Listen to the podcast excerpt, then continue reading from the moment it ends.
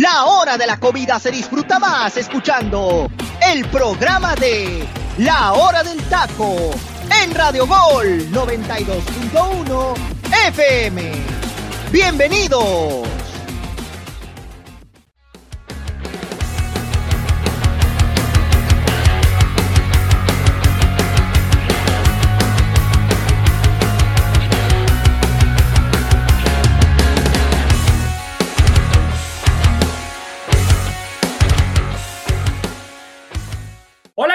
Buenas tardes. Dios me los bendiga muchísimo. Muchísimas gracias por seguir un programa más de la hora del taco, por estar al pendiente de la hora del taco. Muchas gracias, mi gente. Buen provecho a los que están disfrutando de sus sagrados alimentos. De verdad que muchas, muchas gracias por hacer de la hora del taco el número uno aquí en Radio Gol. Los invito a que bajen la aplicación de Radio Gol y estén al pendiente de todo el contenido que tenemos para ustedes. El día de hoy tenemos un elenco muy bueno, un elenco extraordinario y va a haber debate aquí, señores, va a haber debate el día de hoy. Así que voy contigo, teacher. ¿Cómo estás? Buenas tardes. Gracias por estar aquí, teacher.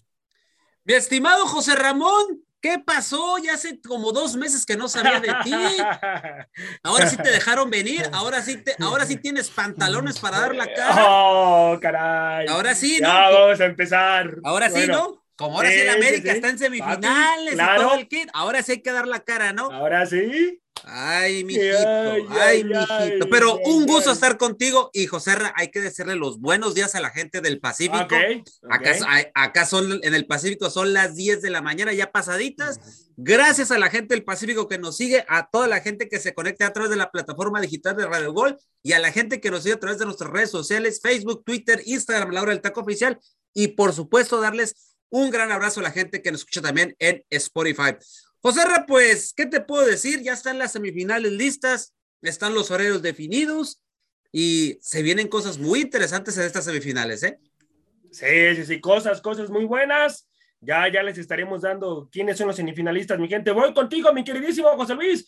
¿Cómo estás, hermano? Buenos días para los que nos escuchan en el Pacífico y buenas tardes para los que nos escuchan aquí en Ciudad de México. ¿Cómo estás, hermano? ¿Qué tal, José Ramón? Un gusto estar aquí en otra emisión más de la hora del taco junto a mi compañero, el teacher Delfino Cisneros, eh, Angelito, que al fin volvió, al fin encontramos a Angelito después del día sábado. Lo tuvimos que, bañar, mi gente, lo tuvimos que bañar.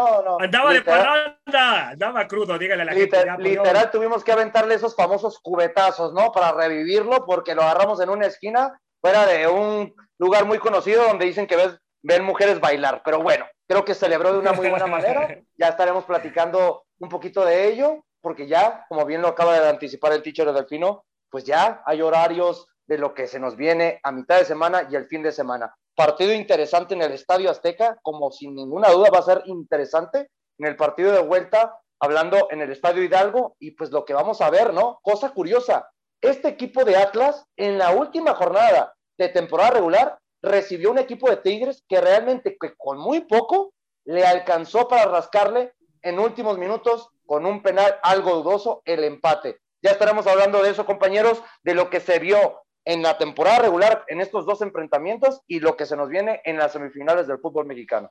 Así es, ahora vamos con Angelito, Angelito y su técnico ideal que ya se quedó fuera. Voy contigo, Angelito, ¿cómo estás, hermano? ¿Qué tal, José Ramón? ¿Cómo te encuentras? Un saludo a toda nuestra gente que nos está escuchando a través de la hora del taco. Eh, un saludo para los que están en el Pacífico, para los que están aquí en la Ciudad de México. Eh, José Ramón, pues, ¿qué podemos decir? Eh, prácticamente lo que me acaban de decir me, acaba de dejar un poco este, atónico porque no, me la creo lo que, lo que festejé el día sábado después de ese pase de las Águilas del la América, porque la verdad, o sea, independientemente aquí cuando venimos a este programa, analizamos sin la playera, tratamos de ser lo más este, objetivos posibles, pero pues ya yendo al estadio como aficionado, vamos a festejar lo que se tenga que festejar y pues bueno, un pase de la América que quizás fue muy criticado, pero que ya lo hablaremos a detalle, ¿no? Para mí, la verdad es que pasó legalmente, hizo lo que tenía que hacer, jugó de una forma clara, con una idea de juego muy bien establecida por el Tano Ortiz, y no por algo se encuentra en las semifinales, que, ojo, eh, tiene una dura prueba el Tano Ortiz, si es que con esta América quiere aspirar a algo, que se ve un poco complicado porque el rival no va a ser nada fácil, a pesar de que un San Luis lo evidenció que sí se le puede hacer daño a este Pachuca, ¿eh? Así es, así es, un San Luis que jugó bien primero la ida y bueno, ya, ya después en el otro partido quedó errores ahí puntuales que tuvo San Luis. Eh, comenzamos, comenzamos muchachos, precisamente con esta llave de las Águilas del la América enfrentando a Pachuca. Hay una llave complicada para las Águilas del la América, pero si quiere levantar el título tiene que pasar eh, por encima de Pachuca y, ganarle. Voy contigo, teacher. ¿Qué es lo que tiene que hacer las Águilas del la América para imponer condiciones, teacher, eh, con Pachuca en el Coloso de Santa Úrsula, teacher? Mira, lo primero, primero hay que decir eh, una cosa sobre estos dos equipos. La primera es, Pachuca, el equipo más consistente de todo el torneo.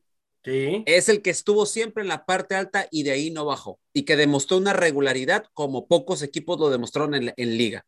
Va contra el que mejor ha cerrado coincidentemente con el torneo y con liguilla. Es el que mejor ha funcionado. Entonces es un choque muy interesante. También hay que decir otra cosa. El coco de los últimos años de América en liguillas son los Tuzos del Pachuca.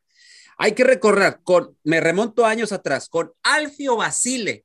Con Alfio Basile, Pachuca lo elimina. Ya hace ya bastante tiempo de que Alfio Basile tuvo a las Águilas de América en el banquillo, ¿no? El, técnico argentino. Sí. Después, de ahí nos vamos a aquella final del 2007 que dolió en el alma porque fue el último partido del gran Cuauhtémoc Blanco y que se mete una joya de gol en el, en el estadio de Pachuca, que creo que todo mundo lo gritamos a todo pulmón y que pensamos que se venía la remontada, pero pues Juan Carlos Cacho y compañía y más errores, algunos errores puntuales de Guillermo Ochoa hacen que este América caiga en esa final. Después, si se acuerdan, Matosas. Matosas en aquella semifinal donde eh, un gran gol, si no me acuerdo de Mike, si es Michael Arroyo, creo. Es un gol de tiro libre que Matosas hace un gesto como que, voy a decir lo que dijo él, no chingues, así literal, hace la expresión, o sea, del tremendo golazo, pero al final no le alcanza al América. Y no olvidar lo de Solari hace un año. Entonces, eh, de cierta manera Pachuca se ha convertido en un rival muy incómodo en liguilla. El único que ha sobrepasado esa fase de, eh, en liguilla ha sido Miguel Herrera con, con América contra los Tuzos del Pachuca. Entonces, de ahí en fuera, te repito, este Pachuca se ha encontrado, eh, ha encontrado de cierta manera o ha generado ya una paternidad, sobre todo en liguillas eh, contra el América. Un partido donde América, si quiere avanzar a la final, primeramente que nada, José tiene que estar sumamente concentrado en sector defensivo. Sí. La media cancha debe de estar bien ordenada y no sabemos aún por quién se va a decidir el Tano. Eh, o puede ser Richard o puede ser Aquino. Creo que Aquino dio un muy buen partido. José Luis y Angelito te lo pueden decir, ellos lo vieron en el estadio.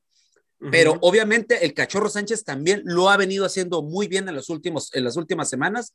Y es una duda de esas que les gusta a los técnicos, ¿no? Tener gente que no sabes por cuál decidirte, pero es vital que la media cancha también te adueñes de ella porque la media cancha de Pachuca sabemos que es una de las mejores, una cancha, una media cancha muy dinámica. Y al frente pues, obviamente tienes a Nico Ibáñez que la verdad anda encendido, anda on fire y que te tienes que preocupar más que otra cosa por el sector defensivo.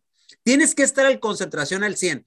Me acuerdo del, error de Bruno Valdés, aquel error donde entra mal, ¿se acuerdan? En aquel, en aquel penal donde ataca mal el balón y una mano hace que la apuesta caiga ese penal y que el partido llegue a su fin con ese penal cuando Solari había llegado a su primera liguilla del fútbol mexicano. Entonces, Cuartos de final, teacher, ¿no? Cuartos de final. Exactamente. Entonces, de cierta manera, José lo que, lo que América necesita es concentración al máximo, que todos den su 100% y que el Tan Ortiz se ponga a estudiar las falencias de este Pachuca, que ya, como dijo Angelito, y ayer lo comentamos en la hora del taco, este Pachuca sí tiene debilidad. El problema es saberla explotar, porque si no sabes explotarla, Pachuca en, en, cuestión de minutos te puede hacer añicos porque su movilidad, su dinámica, sus movimientos ya son bien estudiados y sus jugadores que ya se saben a la perfección del sistema de Guillermo Almada, te pueden liquidar en el primer partido. Así es. Irving Lozano debutó. Sí, Angelito. Bueno, yo quisiera agregar la parte, ¿no? De esta debilidad de Pachuca, que es también su defensa, ¿eh? Porque hay que recordar que cerró como una de las mejores defensas junto con Atas, solamente recibiendo 15 goles en todas las jornadas, ¿no? Y curiosamente, cómo es que en dos partidos te hagan cuatro goles, ¿eh? El mismo rival te generó cuatro goles, muchas jugadas de peligro y te ahogó a más no poder. Y otro dato más, América cuando tiene técnico interino, a lo mucho que han llegado es a la semifinal. Solamente han sido dos, con el Tano sería el tercero, pero estos dos han llegado solamente a semifinales, ¿eh? No han quedado campeón. Entonces también una parte de la estadística está ahí en juego para este partido de eliminatoria para avanzar a la gran final. Sí, vamos a ver, vamos a ver qué es lo que sucede. José Luis, virtudes y defectos, hermano, de Pachuca y de América. Claramente ayer lo estuvimos platicando en la emisión de la hora del taiko y para quien no tuvo la oportunidad de estar con nosotros, pues hablamos que la mayor virtud del equipo de los Tuzos del, Pachuca es actualmente su manejo, hablando del medio campo y la efectividad que tiene de saber aprovechar los errores del rival. Yo creo que este equipo, y lo vimos contra el equipo Atlético San Luis, que es un equipo que siempre está presionando, un equipo que realmente está estructurado para aprovechar esas virtudes y la calidad futbolística de cada uno de sus futbolistas, como es Nico Ibáñez, Avilés Hurtados, Romario Ibarra, entre el medio campo de mexicanos que tanto hemos alabado en la presente temporada y lo que hemos visto ahorita de la liguilla, como es el Pochito Guzmán, Eric Sánchez y el mismo Luis Chávez. Aquí es cuando yo digo, los errores, los errores tan marcados que ahorita bien lo dijo mi compañero Ángel, eh, para mí el principal problema, el error más débil, hablando de la zona de, en el terreno de juego donde tiene más falencias el equipo del Pachuca, es la central. Para mí lo de Cabral y lo de este jovencito Roberto Tapia no son realmente dos centrales de características de alto nivel. Yo creo que si este equipo de los Tuzos del Pachuca ha sacado buenos resultados o no le han podido dar la vuelta a un resultado, yo creo que es por el buen momento de Ustari. El portero, es fundamental para ganar títulos y yo creo que en presente, eh, hablando en presente de lo que ha demostrado en la liguilla y en temporada regular, demuestra por qué el Pachuca fue el líder absoluto de nuestra liga, porque digo líder absoluto porque le llevó cuatro puntos todavía de diferencia a su escalón que estaba por abajo, que era el equipo de Tigres, que ni siquiera se le pudo acercar en cuestiones futbolísticas, porque cuando se tuvo que exhibir realmente de manera para demostrar que era el candidato número uno el equipo de Miguel Herrera, no pudo contra este equipo de los Tuzos del Pachuca. Y hablando del equipo de las Águilas del América, a mí me gustaría tomar en cuenta algo muy interesante. Creo que la mayor virtud de este equipo del Tan Ortiz hoy en día es la defensa.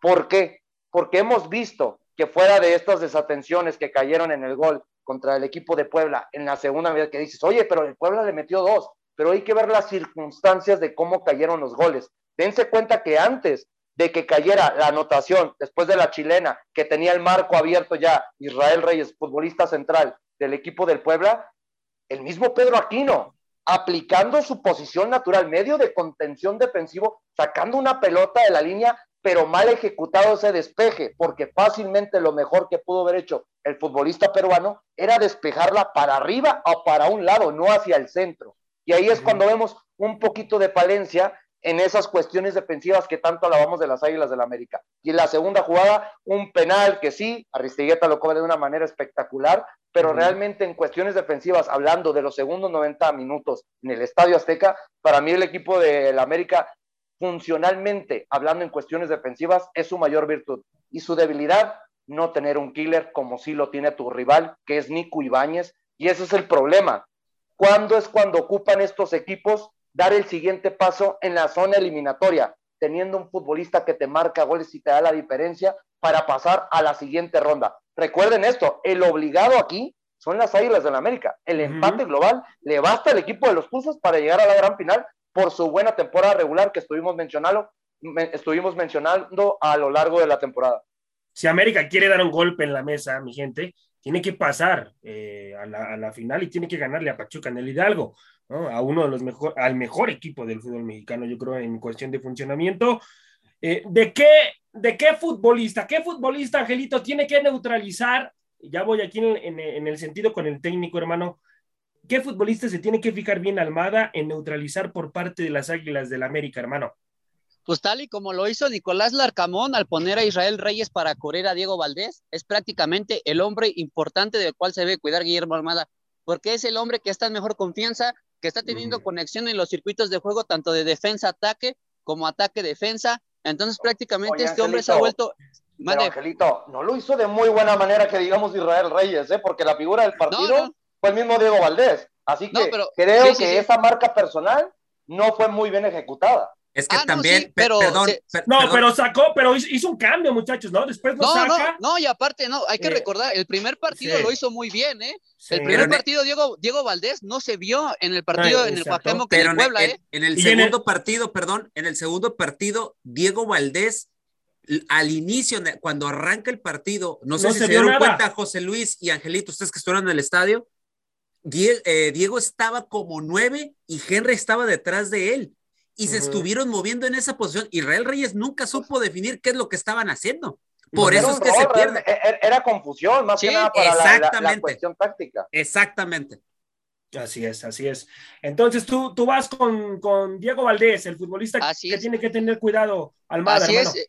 Almada tiene que tener una cobertura especial y sobre todo asignar a un hombre que a quien ponga en el medio campo le haga la cobertura mejor posible para neutralizarlo y no dejarlo jugar. O sea, prácticamente estarlo chocando, impidiendo que pueda generar alguna tipo de, algún tipo de jugada con la pelota en los pies. O sea, Pachuca tiene que, tiene que definir qué hombre va a ser el que va a cubrir, o ya sea Eric Sánchez o ya sea Luis Chávez, cualquiera de ellos dos, porque para mí Víctor Guzmán va a estar adelante junto con Nico Ibáñez y van a hacer lo que es la doble punta. Entonces, para mí, entre esos dos contenciones podría ser, o incluso, ¿eh? ¿Por qué no? Lo de Avilés Hurtado, ¿eh? Hay que recordar que Avilés Hurtado también ha defendido mucho en este equipo, la, ha hecho una, una, una parte de, de amistad con este jovencito, el lateral derecho, que es Kevin Álvarez, le ha cubierto las espaldas siempre y cuando él va a proyectarse. Entonces también incluso hasta de los jugadores más ofensivos podemos esperar que hagan este tipo de coberturas pero para mí iría más cualquiera de ellos dos, entre el contención, que es Eric Sánchez, o el contención mixto, que es Luis Chávez. Para yo mí, le pondría a Luis Chávez, ¿eh? Yo le pondría a Luis Chávez. Que incluso yo, yo dejaría mejor a Eric Sánchez, ¿por qué? Porque Luis Chávez tiene esa parte de sorpresa de que te puede golpear de media distancia y ha generado goles. ¿eh? Hay que recordar lo que le hizo a Rayados de Monterrey cuando tiene esa la novatez pesa, la novatez pesa y muchísimo más en estas etapas eliminatorias, Angelito. Y en eso tiene razón, José Luis. ¿eh? Con 21 años yo creo que en mentalidad, en que lo vas a tener marcando durante todos los primeros 90 minutos, Diego Valdés se lo va a comer vivo. Le va a decir, ¿tú qué, chamaquito? ¿Tú qué? Obviamente, en la cuestión de inteligencia psicológica que va a utilizar el futbolista chileno, yo creo que va a ser fundamental por lo mismo para que pueda dar ese siguiente paso. Si le pones a Eric Sánchez, yo creo que esa es la desventaja, ¿no? Que le das la mentalidad de en contra. Yo creo que ahí es cuestiones de que Eric Sánchez, concuerdo contigo, yo creo que el mejor futbolista que tienes hablando de ese medio campo para marcar, hablando en cuestiones defensivas, es el mismo canterano de los Tuzos del Pachuca. Pero recuerden muy bien, fuera de saber generar oportunidades, el mismo Luis Chávez, cuando jugaba en el equipo de Sinaloa, hablando de los Dorados, su posición natural era medio de contención defensivo y era cuando mejor ha demostrado su capacidad como futbolista en medio campo. Teacher, ¿quién llega como favorito a esta llave, teacher? Pues la lógica nos dice que el primer lugar, Pachuca. Pachuca es el, favorito en, la, en esta llave. O sea, no hay que buscarle más. América la tiene muy complicada, eh, pero para ser campeón se le necesita ganar a cualquiera y este América lo sabe. Y bien dijo José Luis, el obligado a sacar resultados es América, puesto por eso mismo, la posición en tabla, pero por lógica y por acabar, ser el más constante, ser el número uno y el favorito, aquí son los Tuzos del Pachuca. Les doy los números, los números de ambos equipos en cómo, cómo quedaron eh, al, final del torneo. Pachuca con 38 mm, puntos, América con 26, victorias 12 por parte de Pachuca, 7 por parte de América, empates 2 de Pachuca y 5 de América, derrotas 3 de Pachuca y cinco de las Águilas del América, diferencia de goles de más 15 con más 7 de las Águilas del América. Y en los números, los números algo, algo muy arriba por parte de Pachuca. Semifinales que ya las mencionó el teacher, 2001, eh, la final en 2007 con que Cuauhtémoc también anotó, muchachos, eh, en, en, en, la final de, de, ida, también en el Coloso de Santa Úrsula, que tuve la oportunidad de estar ahí. impresionante. A, mí me ¿eh? sorprende mucho, y no por tocar el tema de las Águilas del América, pero se nos está olvidando algo muy importante. ¿eh? Estamos hablando que este equipo de los Tuzos del Pachuca es la base de que quedó campeón en Compa Sudamericana. No estamos hablando que fue una final, ah, es que el América no pudo porque realmente estamos hablando que era, sin ninguna duda, el mejor Pachuca de la historia, el que le ganó esas Águilas del América, que tenía como capitán, sin ninguna duda, a Cuauhtémoc Blanco.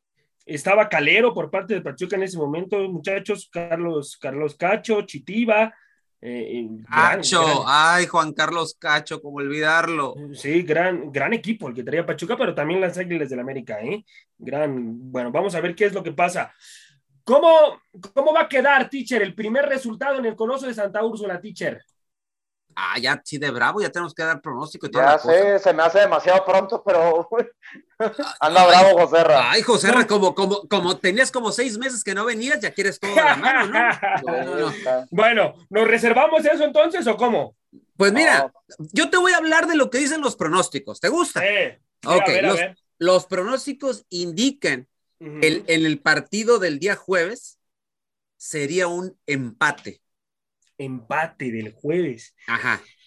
Mm, no creo, ¿eh? Yo no creo. Yo no descarto ese resultado. No sé mis compañeros, pero las, las casas de apuesta manejan que todo, todo puede caer en un empate en el primer partido. es que hablar de resultados ahorita siento que todavía es súper complicado. Todavía tenemos un día adelante que no sabemos realmente si puede llegar a venir una lesión de por medio que te tenga que cambiar el funcionamiento para cualquiera de los dos técnicos. Que de hecho, no me, puedo anticipar ese tipo de cuestiones. no sabemos si Richard Sánchez va a iniciar ni ah, siquiera. A eso es a lo que iba. Tiene, América tiene equipo completo. Todos están listos y disponibles. El único que tal vez, nada más por cuidado, es Viñas. Viñas, tal vez lo, lo usarías para el regreso de esta serie Ahorita todavía no lo van a arriesgar, quieren tenerlo cuidado. Obviamente Henry es el que iría este, de, de inicio y Román Martínez es el que sería el segundo eh, delantero en caso de ser necesario, ¿no? Y Viñas, igual como fue el día sábado, usarse en solo en caso de emergencia. Angelito, ¿tú esperabas que las Águilas del América, hermano, estuvieran en, semifinales del fútbol mexicano? Eh, no, por lo que nos venían ofreciendo estadísticamente, porque después de tres torneos que se instauró el repechaje, América no ha calificado a semifinales. Entonces, eh, para mí, no, yo no los veía como semifinalistas y sobre todo añadiendo la parte del Tano Ortiz, ¿no? Como técnico interino, siendo su primera liguilla, prácticamente siempre pagas el derecho de piso, ¿no? Entonces, hoy el Tano pasa una prueba e incluso algo que no se esperaba, ¿no? Porque pues estabas en el lugar 18 y de pronto llegar a semifinales es algo que nadie tenía pronosticado. Yo creo que nadie se atrevía a decir que esta América podía llegar a estas instancias y pues bueno, ya que se encuentra aquí, yo creo que ya no tiene nada que perder en qué aspecto de que pues prácticamente los dueños daban por, por perdida esta temporada, ¿no? Le dejaron el trabajo al Tano para decir, pues a ver qué puedes hacer y yo creo que hoy se van más que sorprendidos y satisfechos por lo que ha demostrado el Tano Ortiz y pues más que nada por el trabajo que, que nos han contado los demás compañeros, incluso tú, José Ramón, que has estado un poquito más pendiente de las Águilas del la América, de lo que te informan dentro del seno americanista, de que pues le ha venido a dar un trato diferente a estos jugadores, que los ha hecho sentir especial, ha sido esta parte humana, ¿no? La cosa que no tenía Santiago Solari, que era un poco más frío, más rígido y que era solamente tener este pues tacto con el capitán y con los demás prácticamente nada, ¿no? Y hoy el jugador mexicano necesita esos apapachos, necesita sentirse querido, ¿no? Y hoy Altano no solamente lo demuestra con sus jugadores, incluso a mí me sorprende y lo sigo y, lo sigo diciendo y me llama mucho la atención, ¿no? Que hasta con la misma prensa se ha portado de una forma diferente, ¿no? Algo que pues, un técnico comúnmente no hacía en cuestión de saludar a cada uno, de responder preguntas eh, sin ningún problema, abiertamente, no se, no se complican absolutamente nada, ¿no? Entonces, para mí lo del Tano ha sido más que, pues, sorprendente. Futbolísticamente, yo no le veía argumentos a esta América para estar en semifinales, pero bueno, cerrando un torneo diferente, afrontando una llave diferente. Hoy tiene un rival un poco complicado, sobre todo porque en estadísticas tampoco le beneficia, pero bueno, si Altano puede romper una estadística, pues ¿por qué no? Pero yo veo un partido muy complejo y la verdad yo veo que en el Azteca se van a ir a un empate. Siento que Pachuca va a trabajarlo igual de manera inteligente como tal y lo hizo con Atlético San Luis. Pachuca sabe que no necesita desgastarse en ese aspecto y más sabiendo Guillermo Almada que ha sufrido eliminaciones muy dolorosas que no creo que quiera arriesgar mucho, sobre todo para llegar a ser campeón, que es lo que le falta en el fútbol mexicano, ¿eh? llegar a ser campeón. Pues no le fue tan bien, ¿eh? no le fue... Sí. Pero no, pero hay que ser conscientes de algo y sería realmente mentira de cualquiera de los analistas, hablando en términos generales en los medios de comunicación en nuestro país, que alguien te dijera que las Águilas del la América estaban presupuestadas para llegar a semifinales con el mal inicio de torneo que tuvieron. Sería realmente una mentira, pero para el marcar, ¿eh? Nadie, nadie te puede realmente ver asegurado ese pase a las semifinales de las Águilas del la América. Las circunstancias y la cuestión mediática y mediocridad que tiene nuestra bendita liga es la que le hizo estar en, estas semifinales del fútbol sí, Y era lo que yo te comentaba, José Luis. O sea, yo la verdad, eh, nadie, nadie andaba por un, peso por esta América. ¿eh? Cuando lo tomó el Tango Artuiz, o sea, dijeron, si califican el lugar 8 para repechaje, se van a dar por bien servidos. Pero, o sea, llegar, oye, llegar a cuarto lugar y mande teacher. Si no, pregúntele al community manager de Puebla. Exactamente, ¿no? Qué curioso, ¿no? Me acuerdo cuando estábamos en el último lugar, estábamos en el lugar 18 y el Puebla manda un tweet, ¿no? De que cómo se sintió el temblor allá abajo o solamente eran ellos y curiosamente nos toca enfrentarlos en cuartos de final y los eliminan de una forma grotesca, independientemente de que si se hable de que fue eh, legal o no legal la victoria del América, para mí es más que legal. Por este, supuesto el fútbol demostrado fue mucho más amplio. La América demostró, dio mejores argumentos, sobre todo en el partido de vuelta. En el partido de ida me quedó mucho a deber, pero en el partido de vuelta demostró por qué el Azteca es la fortaleza de esta América y que por fin, después de tanto tiempo, como le comenté a José Luis en ese partido, ese día sí pesó el Azteca, ¿eh? Sí pesó el Azteca, ¿eh?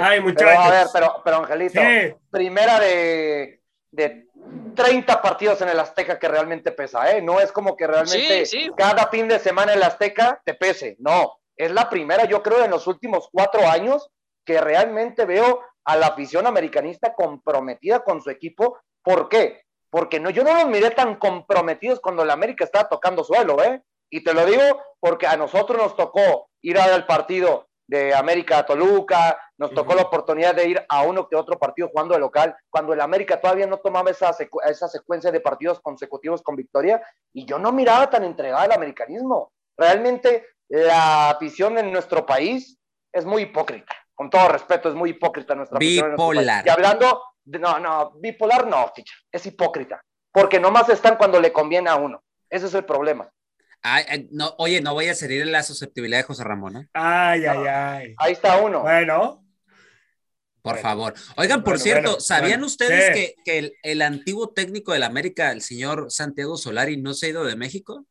No, continúa en la Ciudad de México. Exactamente. No, sabía, qué buen dato, teacher. Pues teacher fue, fue bien liquidado, ¿cómo no? ¿Cómo no se va a quedar aquí? Tiene una buena casa, ¿eh? que está esperando una oportunidad, teacher, realmente. Exactamente. Dice, dicen sus representantes que está esperando a ver si un equipo grande le llama o incluso, eh, ojo con el dato, o incluso a ver si le ofrecen la selección mexicana de fútbol. Santo Dios, no. Yo lo veo imposible, ¿eh? No, bueno. Díganle que, díganle que él ya está muerto, pero no le han avisado, teacher, es lo del problema. No, no, no, no, van a pasar 84 años y va a seguir aquí, ¿eh? Entonces. Bueno, muchachos, vámonos al siguiente bloque. Vámonos al siguiente bloque y vamos a hablar de la siguiente semifinal, que es, que es los zorros contra los tigres. Yo creo que la semifinal más pareja, más pareja se me hace esta. En cuestión, en cuestión táctico, yo creo que Miguel Herrera tiene que tener mucha paciencia para poder abrir esa defensa de los zorros. Voy contigo, teacher. ¿Por qué? ¿Por qué los zorros pasan a la semifinal del fútbol mexicano, teacher? Porque vuelven a recuperar el nivel que le habíamos visto en la liguilla pasada. O sea, así literal, volvió el ADN atlista, o sea, literalmente volvió ese equipo que levantó el título después de más de 70 años, o sea, volvió Aldo Rocha, la pareja de Furch y Quiñones se volvieron a conectar, la media cancha haciendo su trabajo, el parado defensivo, esa línea de cinco que de repente se convierte en una línea de tres al fondo y la, atacando los laterales, un Jeremy Márquez que la verdad está convertido en un jugadorazo y Coca obviamente aplicando lo que ya aprendió con este Atlas. O sea, es un Atlas que ya se sabe, ya sabe qué es lo que tiene que hacer, juega por momentos, si quiere te liquida en cuestión de minutos, si quiere te da el balón para que tú hagas lo que tú quieras, pero no le vas a hacer absolutamente nada con un equipo defensivamente bien parado, ratoneando, obviamente, y cazando a la presa. En el momento en el cual se sienten ya que van ganando el partido, se tiran hacia atrás para jugar al mero contragolpe. Es un equipo que con contundencia y que ahorita volvieron a recuperar el nivel que les habíamos visto cuando fueron campeones. Así es de que cuidado con este Atlas, cuidado con este Atlas. Y Miguel Herrera no con sus Tigres no la tiene tan fácil, no la tiene tan fácil. Y ojo, porque si Miguel Herrera se queda eh, en la orilla, la gente de Tigres, ahora sí he estado leyendo mucho en redes sociales, la gente de Tigres ya nos está dando la razón, es que somos americanistas, ¿eh? ya nos está dando la razón, ya está dando la razón. Ah, no, ¿y por qué Miguel Herrera no esto, no el otro? Qué bien nos decían los americanistas que Miguel Herrera es puro choro. Y así como que, bueno, bueno, yo solamente, yo lo único que les digo a la afición de Tigres, tenga, a ver, espérame, ahí voy. De qué? ¿Puro choro de qué? Ahí voy, ahí voy, pues espérame, pues déjame hablar. Bien agresivo este señor. Luego, luego, no, no, pero es que realmente no, no vi un argumento realmente de justificar las buenas temporadas que está teniendo Miguel Herrera con el equipo. Sí, pero acuérdate, la afición de Tigres se vuelve exigente entre comillas y ellos los quieren. Porque hay dinero, porque hay dinero. A, eso. es a lo que iba José Luis, pero, porque se le ha invertido demasiado al equipo. Entonces, viendo que no ha habido de cierta manera los resultados que para ellos son los idóneos, obviamente Miguel Herrera ya lo están poniendo en la tablita, ¿no? Que dejen de decirle algo a la gente de Tigres quieren títulos con Miguel Herrera, ténganle paciencia, ténganle paciencia. La tercera es la vencida, recuerda. Exactamente, y para allá. Así es, con América sí pasó. Hasta el tercer torneo fue cuando quedaron campeones. Entonces, eh, eso es lo que yo puedo, te puedo decir, eh, mi estimado José del Atlas. El Atlas es un equipo que para mí, que para mí es el equipo que va a llegar a la gran final en esta llave. ¿Por qué? ¿Por qué Tigres llega a la semifinal, mi queridísimo José Luis, cuando yo creo que Cruz Azul dio un buen partido, hermano? Cruz Azul dio un buen encuentro, pero ¿por qué, hermano? ¿Por qué llega Tigres a la semifinal del fútbol mexicano?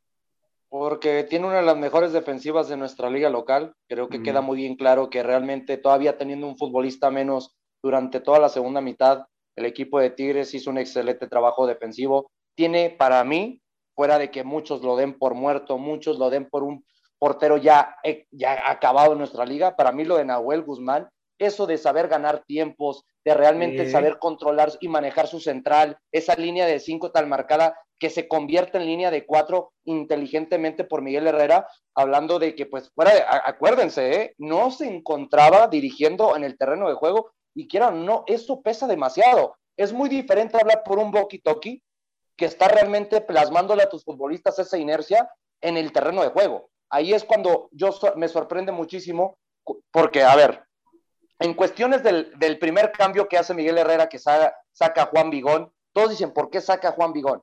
Con todo respeto, Juan Vigón estaba teniendo el partido más malo que le hemos visto en la etapa de Tigres. Y ahí es cuando mete a Lipnowski. Lipnowski y termina formando esa línea de cinco que había perdido en la primera mitad, marcando la línea de cuatro por la expulsión de Javier Aquino.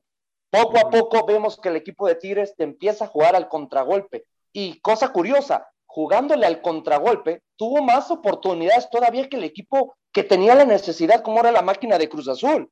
Estamos hablando que le tiró el doble de veces en la segunda mitad, teniendo un futbolista menos, el equipo de Tigres, por la calidad individual de cada uno de sus futbolistas, que lo que te podía brindar el equipo de Máximo Reynoso. Lamentablemente, este equipo de Cruz Azul jugó muy bien, pero aquí les voy a dejar una palabrita. Cruz Azul ganó a su clásico 1 por 0 y esta eliminatoria no ocupabas un 1 por 0, ocupabas un 2 por 0, cosa que el equipo de Máximo Reynoso hoy en día en la presente temporada del clausura 2022 no sabe realmente lo que es meter de dos goles en adelante. Perdón, perdón, mi gente, vámonos, vámonos al momento musical. Gracias, mi queridísimo José Luis. Vámonos, vámonos al momento musical de la hora del taco y regresamos. Este es el momento musical de la hora del taco.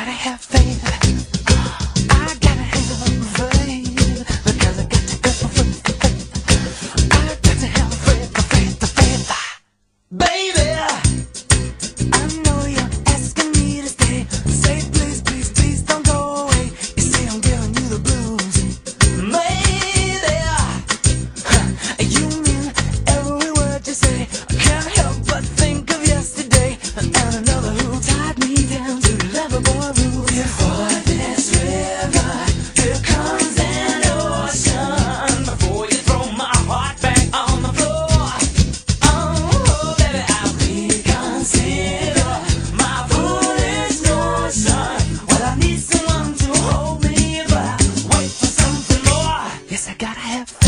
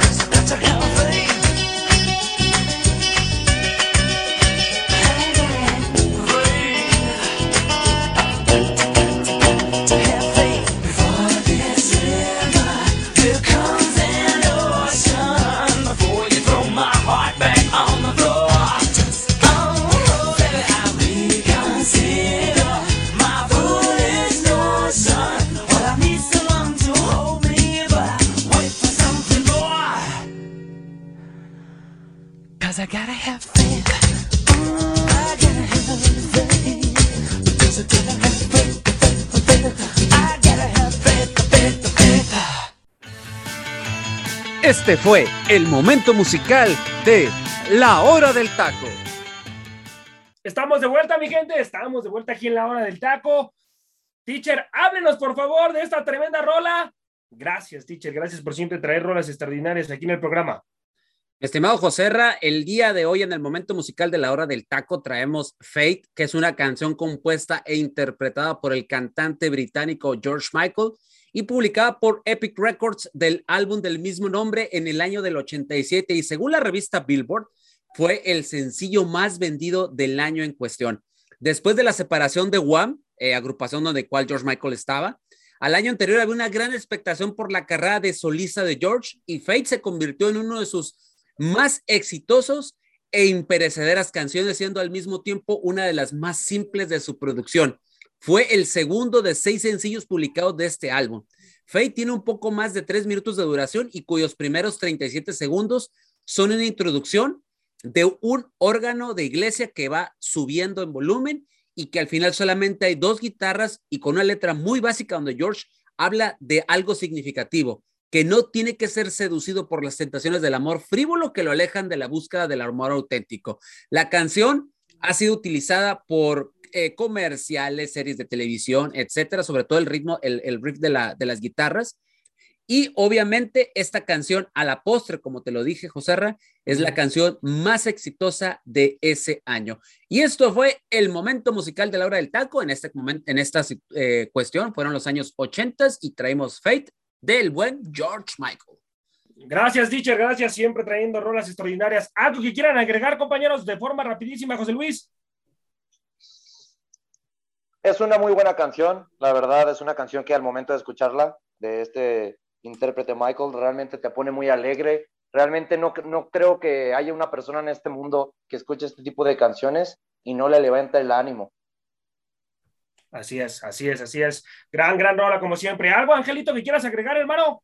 Tremenda rola la que nos acaba de poner el teacher Delfino. La verdad es que hoy sí le doy una reverencia, ¿eh? Tremendo rolón de 1987, como le dice de George Michael. Un video que también fue sacado muy sencillo en la NTV. Eh, solamente George Michael con una chaqueta de cuero, unos pantalones y una guitarra tocándola al estilo Elvis Presley, solamente haciendo unos pequeños movimientos. Y fue el video más visto en la MTV en esos años, ¿eh? Y como lo comenta el teacher, George Michael agarra su carrera solista después de sacar el sencillo Carlos Whisper, donde incluso lo saca todavía con Wham, y fue donde Epic Records se fija totalmente en George Michael y es donde le ofrecen un contrato para sacar su primer disco solista, su disco número uno y el más vendido, y está dentro de los mejores 500 discos de toda la historia, ¿eh? Exactamente, Angelito. Mi gente, mi gente, vaya por favor al restaurante Dispulque, el último, nos vamos, ahí van a encontrar pulques, mojitos azules, piñas coladas y de todo, de todo van a encontrar mi gente. Oye, no hables de, no hables de eso. Estás viendo que el tocayo no, vino por irse de farra y el angelito andaba perdido tú invitando a la gente. Ah, no, yo, yo, necesitaba esa pulquería el sábado. está llegando. No, y, y, ya está agarrando pilas para el jueves, todavía de eso. la, la, dirección está en Santa Cecilia Tepeclapa, calle Unión, número 78, Alcaldía Xochimilco, con la señorita Yatsi López Romero. Cualquier información, ahí está el nombre. Así que vayan, mi gente, por favor, y hay que apoyar, hay que apoyar a la gente emprendedora, muchachos. Hay que apoyarla. Bueno, vámonos, vámonos, muchachos, al siguiente bloque. Y seguimos, seguimos todavía con dos preguntas eh, de acerca del partido de Tigres en contra de los zorros. Futbolistas puntuales, José Luis, ¿qué equipo tiene futbolistas más puntuales? Porque yo creo que los zorros también tienen futbolistas muy importantes, hermano. Eh, pues realmente los dos equipos tienen equipos de grandes características. Hablando del equipo de los rojinegros del Atlas, yo me declinaría igual como el equipo de los Tuzos del Pachuca. ¿eh? Creo que su arma más fuerte es el medio campo. Me gusta mucho lo que hace Jeremy Márquez, Aldo Rocha, y no le han valorizado realmente el buen trabajo que ha tenido en esta llama eliminatoria Edgar Saldívar, ¿eh? Y cosa curiosa, que Edgar Saldívar era uno de los futbolistas que tanto cuestionábamos en esta temporada regular con Diego Martín Coca, de que no tenía continuidad, sabiendo que era un futbolista fundamental en la etapa del campeón Atlas la temporada pasada. Poco a poco Saldívar empieza a tener continuidad y es cuando ha demostrado realmente en esta fase eliminatoria este futbolista que ya se le acababa eh, su contrato la temporada pasada y renovó para seguir luchando por esos puestos importantes después del campeonato con el equipo de los rojinegros del Atlas y para mí lo ha hecho de una manera muy, pero muy inteligente. Luego tenemos que tomar en cuenta que una de las mejores duplas de nuestro fútbol mexicano, como es Julián Quiñones y Julio César Purch, realmente están haciendo estragos a cualquiera de las defensas que llegan a enfrentar en partidos donde estos dos se pueden conectar y dar mucho peligro. Yo creo que es cuando nos tenemos que poner a analizar en cuestiones de que Atlas es un equipo muy completo en cada una de sus líneas, también valorizando que en la central, lo de Manuel Aguilera, muchos futbolistas que que realmente llegaron en la faceta de estos últimos años en el equipo de Atlas y lo venían haciendo muy bien como Santa María, el mismo Luis Reyes, el hueso, que me sorprendió mucho que por la baja de Santa María jugó este partido de vuelta como central y lo hizo de muy buena manera.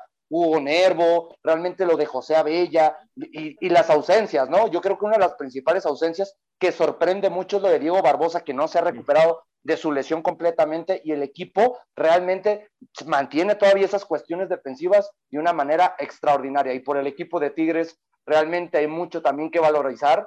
El problema de esto que podemos hablar de la plantilla de Tigres es que no siento que tenga la conectividad como el equipo de Atlas. Hoy en día hemos visto que tiene futbolistas de muy buenas características como Javier Aquino, que se va a perder el partido de ida, lamentablemente por esa expulsión, que para mí un poquito rigorista, pero pues ya fue expulsado el futbolista canterano de la máquina de Cruz Azul. Pero también, si nos vamos al medio campo de lo que te puede brindar este equipo de Tigres, hablando de Guido Pizarro, Rafael Carioca y Juan Vigón, yo creo que es un duelo de inteligencia en la recuperación y generación de juego, porque el primer equipo que realmente aproveche más virtudes para poder asistir a sus compañeros en la delantera, que por un lado está Julio, Julio Quiñones y el mismo Julio César Purch, por el otro lado tienes al mismo André Pierre Guignac, campeón de voleo del fútbol mexicano, y ya sea el que lo acompañe si es Nico López o el mismo Jefferson Sotelo o el mismo Córdoba, que Córdoba no ha tenido esa continuidad que todos esperaban con el equipo de Tigres, pero es un futbolista que en momentos importantes es cuando más debe aparecer.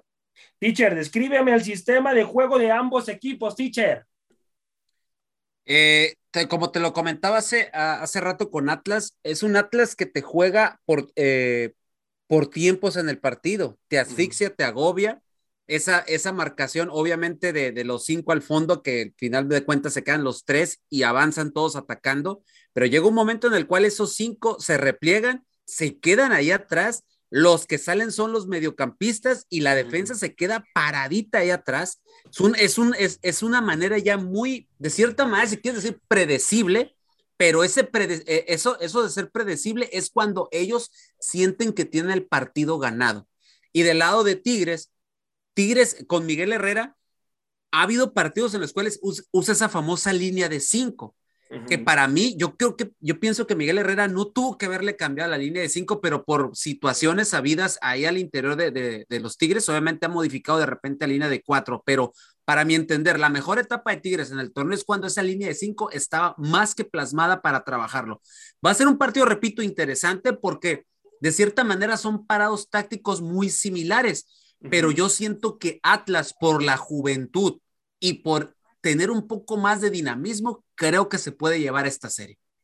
Vamos a ver, vamos a ver qué es lo que pasa. Muchachos, denme por favor quiénes son sus candidatos al fútbol mexicano de estas semifinales y por qué. Voy contigo, José Luis, hermano. Viniste demasiado acelerado, todavía nos queda un día para empezar a analizar realmente los partidos de lleno y creo que ya te nos adelantaste de más. No, pero, ya me puedes responder esa pregunta, hermano. no, porque es que acabo, de mencionar algo muy importante, no sabemos si realmente el día siguiente puede haber una lesión que le cambie el funcionamiento a cualquier uno de los técnicos y realmente tengan que plasmar en el terreno de juego su once inicial de otra manera. El teacher te acaba de dar un ejemplo exactísimo.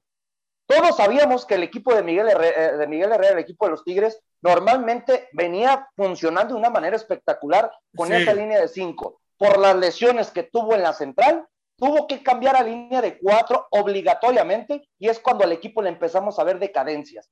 Entonces, tú quieres resultados brevemente, para mañana puede cambiar mi resultado y no quiero que luego brevemente me digan, oigan, pero es que tú dijiste el día de... No, no, es que todo puede pasar. Por eso, a mí se me hace mm. un poquito exagerado tu, tu brevedad de pedir análisis, pero si para mí me das mi punto, bueno, pides mi punto de vista para mí, ¿cuál va a ser la final del fútbol mexicano?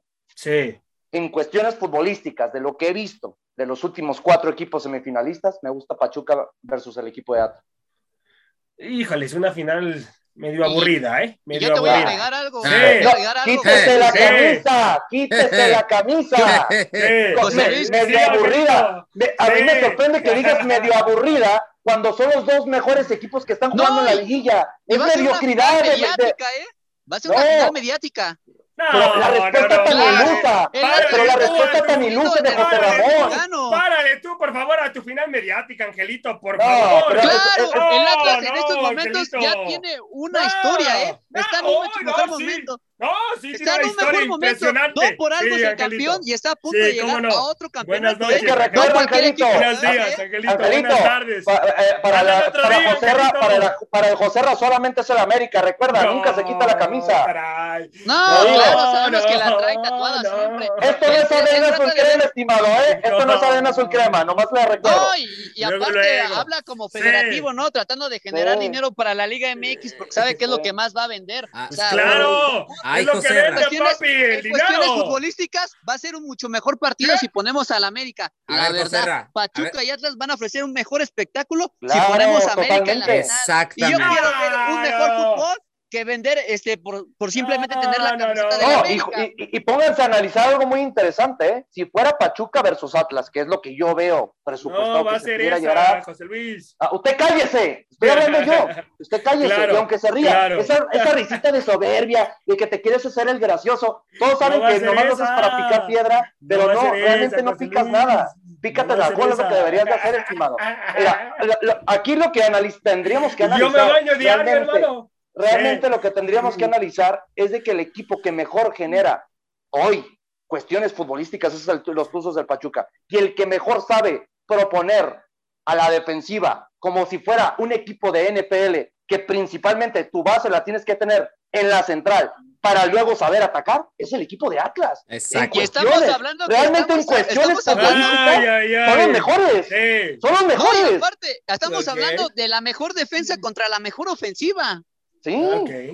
Bueno. A, a ver, José Ra, a ver, a ver, José Ra, Ese, ok, quítatelo de la boca, ni A tú ver, te la ¿cuál es? crees. José Ra, a ver, a ver, ¿Cuál es para tu ti, final? Espérate, espérate, espérate, Sí. espérate. Para ti, ¿cuál es la, para ti, cuál es tu final del fútbol mexicano?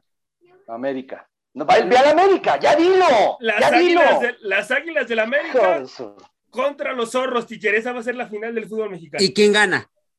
La gana, la gana las águilas del América, teacher. Va a ser campeón del la fútbol bendita mexicano. camisa. bendita camisa. Imposible, ¿eh? Imposible. Bueno, No, imposible no es. Bueno. Imposible no es. Imposible bueno. no es porque ya está en, en semifinales. Eso no lo Claro. hace algo imposible. Ah, no, no. Pero, o sea, imposible que el América pueda ser campeón, ¿eh? Yo no creo que se le Ah. haga justicia Ay, Ah, a ver, Angelito, yo nomás te informo algo, ¿eh? Yo nomás te informo algo. El favorito en las casas de apuestas son las águilas del América. Ay, Así, aunque ay, usted no lo ay. crea. Angelito, Sí, que no le vas a la América, Angelito. Yo, yo No, siento que se va a hacer. no, no, A ver, a ver, no, sin la no, camisa, no, estimado. no, es lo que hace el no No ángel. tiene uno una cosa ver la otra. A ¿eh? ver, a ¿eh? ver, a ver. América, América es. Nadie se quiere enfrentar a la América en liguilla, muchachos, por Ah. favor. Por ¿Cómo supuesto, no? José ¿Quién Luis. no? A ver, Ah, ¿por qué? no, no, no, no. ¿saben con qué No, respuesta va a venir no. José Ramón? Por la historia que tiene la No, grandeza, no, no con la historia no gana liguillas, títulos. el animal No de liguillas. No Por eso la es que- a ver, la, ¿por qué? La ¿Por qué? experiencia que tienen las Águilas del América para jugar. La es, experiencia de qué conlleva, por hermano, supuesto, pregunta. Por supuesto, América, no. Nadie, ver, nadie La se va a experiencia de dónde viene, de la historia. ¿no? De los La historia, títulos. a ver, la experiencia de dónde América- viene. América ¿me no puede la- contestar esa respuesta, pero esta pregunta, disculpe? De los La- títulos, la, de la experiencia gloria viene de la historia. ¿no? Me imagino. de lo, que sí. de lo que tiene. Pero la historia no gana títulos. Ah. Exactamente. La historia no gana títulos. José Ra, eh, o sea, Ay, Dios vamos mío. a- No, y a además estamos hablando de una América que ha ganado cinco títulos en 50 años que lleva instalados los torneos cortos, por favor. Bueno, 50 No, torneos de torneos cortos, por favor, bueno, cinco títulos y de se le está olvidando algo muy importante a José Ra, ¿eh? ¿Eso es historia? Sí. No, Sí. te, te está olvidando algo muy importante. Y, y, y vas a decir, sí, sí, como si, si lo supieras. Ni te lo debes tener en la mente. Sí, dime. Fuera del Toluca, Sí. el segundo mayor ganador de torneos cortos es el Pachuca. Por algo se encuentra actualmente como uno de los mejores equipos de la década. Acuérdense bien.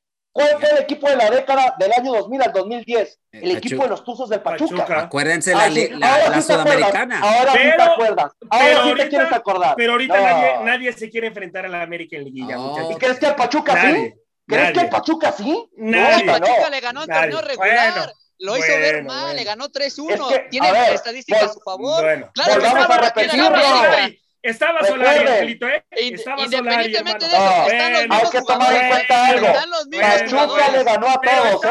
Estaba, Solari, que le estaba. Y estaban que los mismos jugadores, ¿eh? Pero Siguen los jugadores mismos le- jugadores. Los jugadores le estaban tendiendo la cama a Solari, Angelito, por favor, hermano. No, no, no tienen Ay, orgullo, ¿eh? Los jugadores no tienen orgullo, no tienen la camiseta de la América ay, bien puesta, como tanto dices, José Ramón, que el jugador bueno. de la América debe tener No, la pues camiseta bien puesta, demostrar el orgullo. Pues O ya sea, Te digo que se, se ser solito, Angelito. Se lo solito.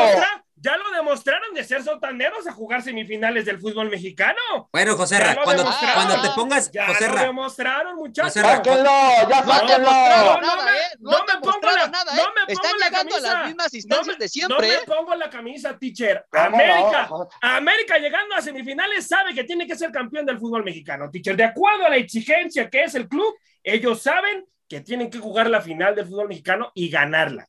Es así. ¿Y desde cuándo no la ganan? ¿Desde cuándo bueno, no la ganan? Vienen pero bueno. fracasando mucho, ¿eh? No, no, Angelito, pero te repito, nadie se quiere enfrentar a las Ah, águilas. de la América. oh, Es que, teacher, ne- teacher, Nadie. sa- sa- ¿Sabes por qué Nadie, dice eso? absolutamente ¿Sabes por qué se la baña con la del América? Bueno. Porque, porque cuando el América llega, Sí. a ser llega a ser finalista o, o- Sí. o campeón, va a decir, yo les dije, pero ni siquiera da argumentos, José Ramón. Nomás habla con la camiseta puesta.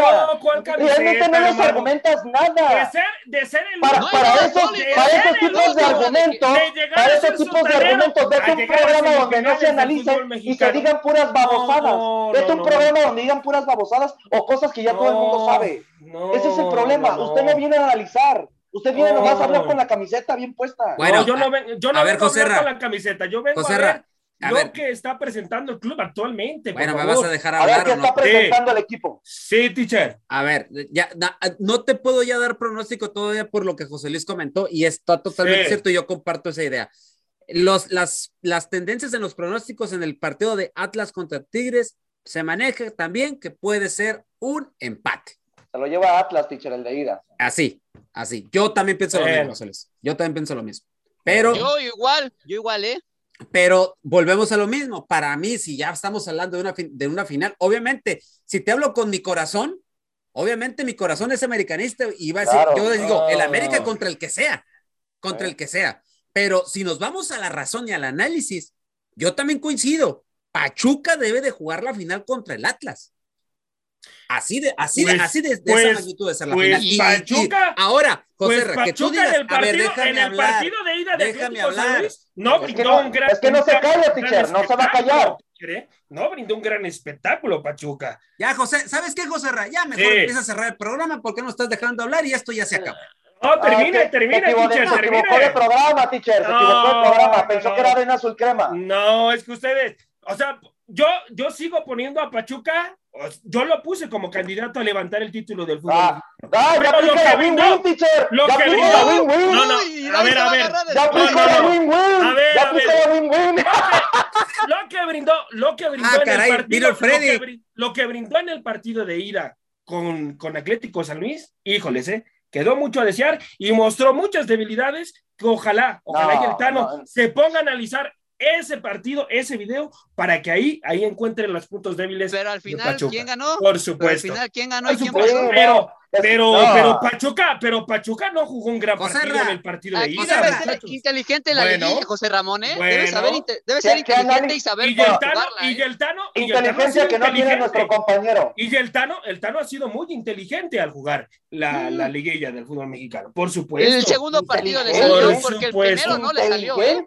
Bueno, chiripar el empate de, de las Águilas del América en el partido de ida contra Puebla. Ajá, bueno. Bueno, pero pues los dos, los dos no brindaron un gran espectáculo, José Luis, ¿eh? Pero, pero era los dos no brindaron un gran espectáculo, hermano. pero para qué hubiera sido justo que se lo llevara. Fue justo el empate, ¿eh? Fue justo Estamos el empate hablando de cinco goles en el partido, ¿eh? En el segundo vámonos, cinco goles y el otro cuatro, ¿eh? Bueno, no vas a ganar, Angelito, viene con su mediocridad como siempre. Ya vámonos, ya se acabó el programa de la hora del taco. Hasta la próxima. Al nombre de mi compañero José Luis, de Angelito y del teacher Cinderos. Esto es la hora de, José Ramón. De mi queridísimo Freddy en producción. está muerto y no le han avisado. Está muerto y no le han avisado. Esto es la hora del taco, mi gente. Hasta la próxima. Gracias por haber sintonizado una emisión más de La Hora del Taco. Recuerda que de lunes a viernes nos puedes escuchar en punto de las 2 de la tarde hora centro, 12 del Pacífico, con la mejor información, tema, debate, polémica, análisis y mucho más a través de Radio Gol 92.1 FM.